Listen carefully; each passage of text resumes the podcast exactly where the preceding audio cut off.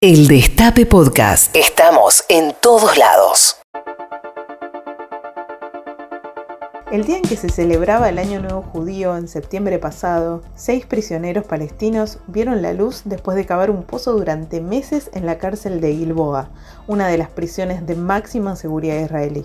Este año queríamos empezar los informes de Palermo Wuhan así, contando una historia que se mete con un conflicto tranquilo, el que existe entre israelíes y palestinos. Y como no podemos sintetizar miles de años de historia en unos pocos minutos, elegimos la fuga de la cárcel conocida como La Segura, de la que participó un referente palestino del grupo conocido como los Mártires de Al-Aqsa.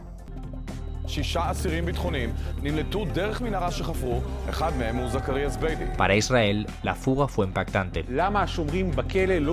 A horas del inicio de la fiesta de Rosh Hashanah o Año Nuevo Judío, el número de empleados se había reducido en la prisión de máxima seguridad de Gilboa, ubicada al nordeste de Israel a unos 5 kilómetros de Cisjordania. En la prisión de Gilboa hay cientos de palestinos. Supuestamente es tan segura que los israelíes la llaman la segura. Los funcionarios se habían hecho el conteo de internos a la madrugada y ahí saltó la primera alarma. Faltaban seis presos. Detectaron horas más tarde un agujero debajo de la bacha de la celda que habían cavado usando barras de hierro y cucharas. Luego se descubrió que los planos de la cárcel estaban colgados en internet y que eso ayudó a los prisioneros a detectar algunos de los ductos y que evitarían tener que cavar hasta la salida, que estaba justamente detrás del muro de máxima seguridad, justo debajo de uno de los puestos de vigilancia.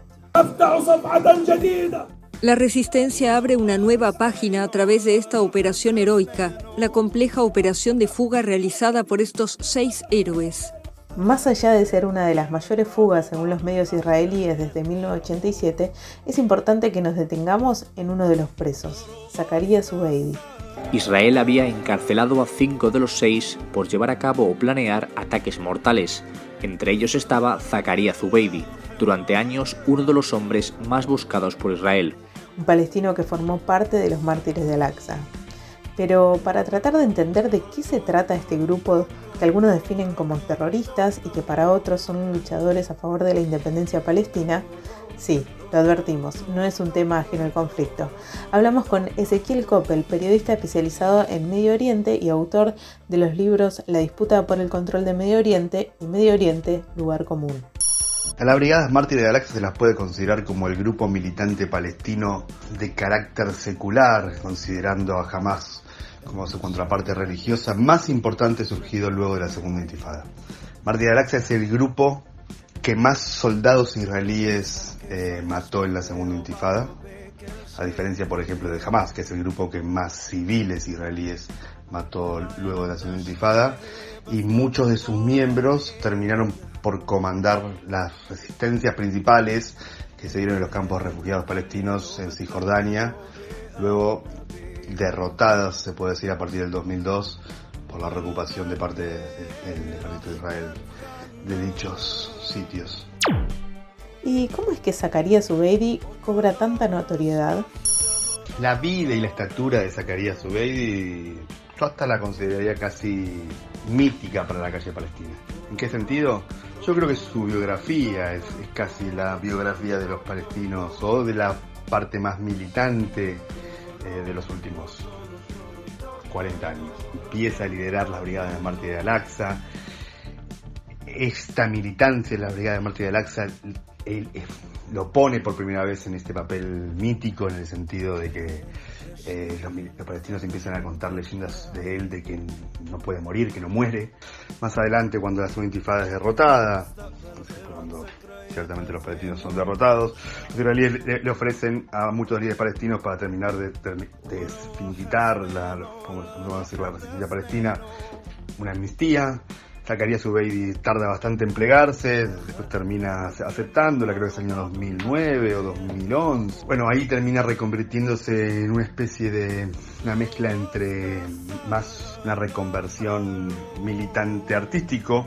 Ahí Zacarías empieza, su estatura un poco empieza a ser cuestionada, empieza a trabajar un poco con la autoridad palestina como un funcionario medio gris y parece que en un momento decide volver a la militancia activa militancia armada incluso, con lo que hace él. Y bueno, empiezan ataques a los que ellos no consideran eh, civiles israelíes, que son colonos, son eh, israelíes que se van a vivir a Cisjordania. Las fuerzas israelíes lo detienen a Zacarías, condenan y bueno, se escapa de una prisión de máxima seguridad y durante muchos días las fuerzas israelíes no lo pueden agarrar. Bueno, yo creo que elevando muchísimo más a esta estatura mi tía que tenía, ya casi algo que para mí si, si alguna vez es liberado y él podría o quisiese de alguna manera dejar un poco esta medida más activa, podría ser uno de los futuros líderes de los palestinos.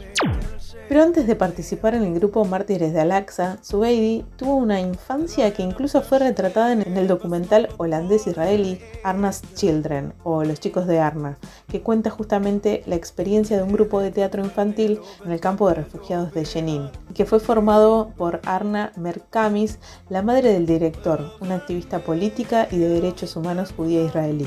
El objetivo era ser un ejemplo de convivencia pacífica entre palestinos e israelíes. Pero a la luz de lo que sucedió con Zacarías Ubeidi, ¿podemos decir que este proyecto fracasó? El proyecto de resistencia cultural ideado por Arna Merkamis en el campo de refugiados de Jenin, eh, basado en una especie de resistencia cultural y artística contra la ocupación israelí, pero principalmente en la colaboración entre artistas israelíes y artistas palestinos, ese era el principal sueño de Arnaud Canis. Como decir que es, persiste, pero bueno, no ha terminado como ella lo, lo había soñado, por decirlo de alguna manera. Es decir, el, el Stone Theater, el primer teatro que inauguró Arna en, en el campo de refugiados, terminó cerrando en el medio de la segunda intifada de la resistencia sea masiva dentro, dentro del campo.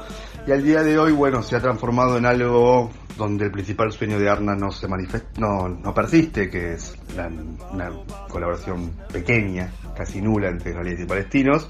Pero bueno, persiste este, este teatro, el, hoy llamado, el conocido como Freedom, Freedom Theater. Tras una semana huyendo, Zubeid y otros tres son capturados. Están agotados después de tener que incluso buscar comida entre la basura. Diez días después, los israelíes encuentran a los dos últimos fugados, incluyendo a Hamka Mamji. Es importante también entender el contexto no solo en el que se desarrolló la infancia de Zacarías Ubeidi, sino también por qué se gestó allí el proyecto cultural de Arna. El campo de refugiados de Jenin, si por algo se ha destacado, es por una especie de dualidad, en el sentido de que es, es un campo de refugiados bastante tradicionalista, bastante religioso. A la vez es comandado por las, a ver, el grupo militante que tiene más poder es la brigada de, la brigada de Al-Aqsa. La brigada de Al-Aqsa no es el grupo más religioso militante o el grupo militante eh, más religioso, ese es jamás. Entonces en el campo de refugiados de Jenin se da una, especie de dualidad donde el cantar lo maneja la brigada Mártir de Al-Aqsa y la mayoría, es la mayoría de, los habitantes del campo no son, si bien simpatizantes a la prédica de, la, Brigada Martí de Alaxa, sino son más simpatizantes a la prédica del grupo como jamás, terminan haciendo el caso. Es decir, es, un grupo, es una población mayoritariamente religiosa, siguiendo una especie de comando bastante más secular. En este informe no quisimos agotar el conflicto israelí-palestino, sino simplemente retratar un escenario más en el que se trasladó esta disputa que seguramente tendrá varios capítulos más hasta que puedan lograr un entendimiento duradero.